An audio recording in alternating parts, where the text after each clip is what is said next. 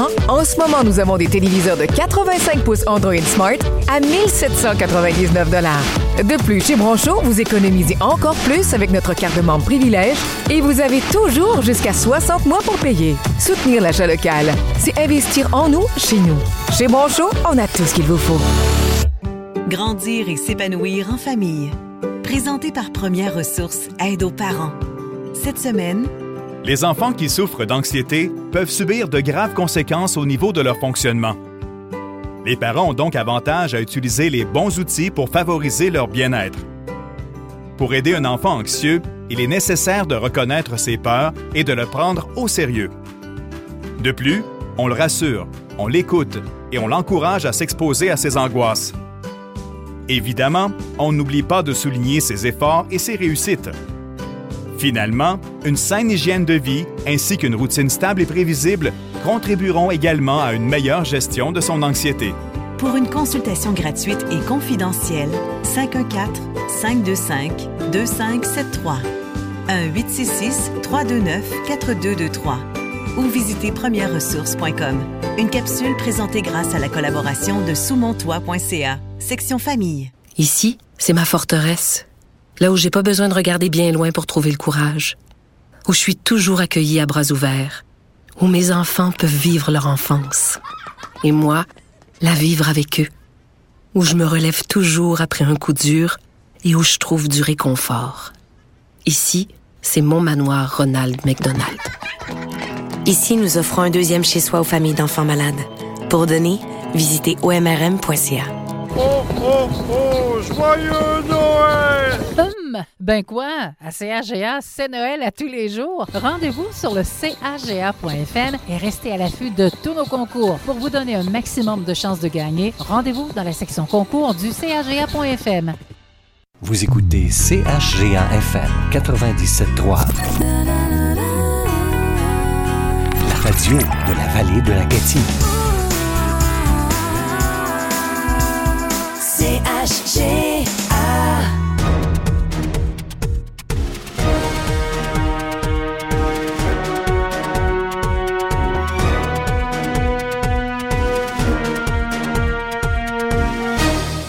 Bon midi, ici Corianne Guénette et voici votre bulletin d'information locale et régionale de CHGA FM. On retrouve tout d'abord Louis-André Jalbert qui se trouve près du chemin Lépine-Clova sur la route 117. Euh, Rebonjour Louis-André, quelle est euh, la situation actuellement? Oui, présentement, je me retrouve encore là au 287e kilomètre, juste avant l'entrée, en fait, dans l'entrée du chemin Lépine-Clova qui amène à la réserve faunique La Vérandrie. Présentement, on le sait, il y a un regroupement de chasseurs qui était supposé se rencontrer à 10 heures. Ça l'a été fait. Ils se sont rendus jusqu'à l'entrée chemin Lépine-Clova sur la route 117 et maintenant la route est complètement bloquée. Donc on conseille aux gens là qui euh, sont en route vers la BTB ou peut-être le contraire d'éviter euh, euh, à, tout prix la route 117 présentement. Les mises à jour présentement là, les, policiers ont fait des rangs au milieu de la rue parce que les chasseurs ont été obligés de sortir de leur véhicule pour enfin pour pas qu'il y ait de constat. Donc bref, les policiers ont dit aux chasseurs si vous sortez pas de vos véhicules, eh bien, on va être obligé d'émettre des constats d'infraction. Donc, tous les chasseurs sont sortis des véhicules. La route est bloquée dans les deux sens euh, de la 117. Et puis en ce moment, là, on est en train de couper des billots de bois du côté des chasseurs. On a sorti les, euh, les, euh, les scies mécaniques pour barrer un peu une réponse là, directe au barrage routier qui se passe présentement là, du côté mhm. du, de, de, la communauté Anishinaabe de Lac-Barrière et de Kitigan-Zibi c'est une réponse directe, assez impressionnante présentement. Donc, euh, c'est le, secteur est présentement à éviter. Mais pour l'instant, il n'y a, eu, aucune rencontre entre la communauté Anishinaabe, Kitigan-Zibi et de Lac-Barrière et les chasseurs. La situation est stable, mais ça ne bougera pas. OK, donc pas de débordement. Est-ce qu'il semble y avoir des discussions en cours, peut-être par l'intermédiaire de quelqu'un? En fait, euh, pas du tout. Là, les policiers euh, bloquent le chemin aux chasseurs pour pas qu'il euh, pour pas que les chasseurs puissent aller parler aux communautés Anishinaabe de Kitigan-Zibi et de Lac-Barrière. Les chasseurs, eux, de leur côté, sont plutôt frustrés, évidemment. Mhm. ils ont dépensé de l'argent, c'est ça qui clame aux policiers. Ils demandent l'intervention des policiers. Mais malheureusement, Donc, Louis-André, on t'a perdu, on va poursuivre, mais on continue de suivre la situation. Notons que, comme mentionné, la Sûreté du Québec est sur place, mais n'accordera pas d'entrevue aujourd'hui. Louis-André, merci. Exactement. Donc, on Merci continue toi. de suivre la situation. Au revoir. On parle maintenant de la MRC Vallée de la Gatineau qui effectuera des travaux de réfection sur la véloroute des Draveurs cet automne. La majorité des travaux seront réalisés sur la portion non pavée de la véloroute entre la ville de Gracefield et la municipalité de l'eau. Un contrat a été octroyé pour le remplacement de certains ponceaux et la stabilisation de la véloroute pour une somme de près de 250 000 Voici les propos de la préfète de la Vallée de la Gatineau, Chantal Lamarche. secteur Gracefield à la municipalité de l'eau. C'est euh, changer différents ponceaux et une stabilisation de la véloroute, la réflexion. Carrière Tremblay et qui a eu le contrat pour 249 678. Dans le fond, on est après tout préparer la véloroute parce que plusieurs années qu'elle est quand même construite.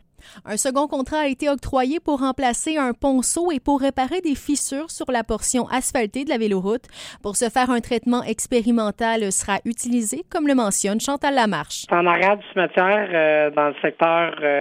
C'est un traitement expérimental qu'on fait pour il y avait des fissures et à chaque année les fissures retravaillent. Donc euh, c'est un nouveau traitement. Dans le même contrat, on a un ponceau secteur Blue aussi euh, était dangereux. Le conforme était De 67 306 et 25 La préfète Lamarche soutient que la MRC est toujours en attente de financement pour procéder au pavage de la portion sud de la véloroute des Draveurs, projet évalué à plus de 3,5 millions de dollars. Maintenant, le bilan de l'année 2019-2020 des directrices et directeurs de la protection de la jeunesse du Québec sous le thème Plus fort ensemble est marqué par la pandémie de la COVID-19 et d'une hausse des signalements. Dans l'ensemble du Québec, c'est plus de 118 000 signalements qui ont été traités, ce qui équivaut à une hausse de 12 par rapport à l'année dernière. De ce nombre, 6 896 signalements proviennent de l'Outaouais, une hausse de 5,3 Et pour la vallée de la Gatineau, la hausse constatée est de 22% Colette Nadeau, directrice de la protection de la jeunesse et directrice provinciale, précise. Il y a une augmentation des signalements, mais c'est plus pour les catégories d'âge de 0 à 11 ans. Il y a une augmentation aussi pour les adolescents, mais elle est moins prononcée que pour les jeunes enfants. L'augmentation est plus significative. C'est concernant la problématique de la négligence d'abus physiques et des mauvais traitements psychologiques qui réfèrent entre autres au conflit de garde et à la violence conjugale. Depuis le début de la pandémie de la COVID-19, avec la période de confinement, une inquiétude s'est installée concernant les signalements. Colette Nadeau explique. C'est sûr que le fait que les enfants ne vont pas à l'école de façon régulière et ne sont pas vus par beaucoup de personnes dans leur entourage, ça veut dire qu'il y a moins de chances qu'on soit informé. C'est pour ça qu'on demande aux voisins, aux parents, à la famille, à la grand-mère, à la tante, d'être vigilants par rapport aux enfants qui nous entourent, surtout en période de confinement, qu'ils soient en mesure de signaler s'ils ont des inquiétudes. Plusieurs mesures sont mises en place dans la vallée de la Gatineau. Entre autres, le taux d'encadrement des intervenants a été augmenté pour mieux les préparer aux interventions terrain. Des services ont également été intégrés aux Premières Nations pour adapter les pratiques en respect à leur culture et leur, tradi- et leur tradition. Et en terminant, les nouvelles réglementations sportives causent plusieurs problèmes à travers l'Outaouais. Maintenant passé au niveau d'alerte orange, plusieurs équipes de la région devront se débrouiller puisque les matchs interprovinciaux sont interdits, ce qui pose des problèmes aux Mustangs Juniors de Maniwaki, eux qui jouent la majorité de leur partie contre des équipes ontariennes. Voyant la situation défiler devant lui, Éric Gauthier a rapidement entamé des négociations avec d'autres équipes des Laurentides et de l'Abitibi-Témiscamingue. Mercredi dernier, la Ligue de hockey junior du Nord du Québec voyait le jour. Écoutons Éric Gauthier, président des Mustangs Juniors de Maniwaki, à ce sujet. Non, c'est une nouvelle ligue qu'on a créée avec des partenaires du Québec. Euh, on a un problème à cause de la COVID, on ne peut pas jouer des games interprovinciales. Puis nous, dans la CPGHL, il y avait trois équipes du Québec, puis le, reste en Ontario. Eux non plus, ils peuvent pas jouer contre l'Ontario. Fait on a commencé à parler l'un avec l'autre. D'habitude, on est des compétitions, on se vole des joueurs l'un et l'autre. On a commencé à se parler, puis on s'est dit peut-être que ce serait un beau projet. Puis en deux semaines, on a créé une ligue. Ce changement soudain pourrait ne pas être euh, temporaire alors qu'Éric Gauthier voit déjà plusieurs avantages pour ses joueurs. On va faire une année, on va voir comment ça va. En partant, on voit déjà que les frais sont moins dispendus parce qu'on n'a pas de staff de président à payer et on se split la facture à toutes les cinq. C'est ça au niveau des coûts de- des, des coûts fixes, c'est beaucoup moins cher. Ça, c'est sûr, c'est un gros avantage. La distance aussi, c'est moins loin. Je dirais qu'on y va pour un an et on laisse la porte ouverte pour les prochaines années aussi. là. Éric Gauthier assure que ce changement de ligue plaira aux amateurs puisque les équipes pourront bénéficier de joueurs âgés de 21 ans, ce qui n'était pas possible dans la CJPHL. La saison débutera dès la mi-octobre au Centre sportif Ben-le-Duc de Fermeneuve, en attendant la fin des rénovations du Centre sportif Gino Ogic. Voilà, c'est ce qui complète ce bulletin d'information locale et régionale. Pour toutes les nouvelles, rendez-vous au chga.fm. Toujours plus.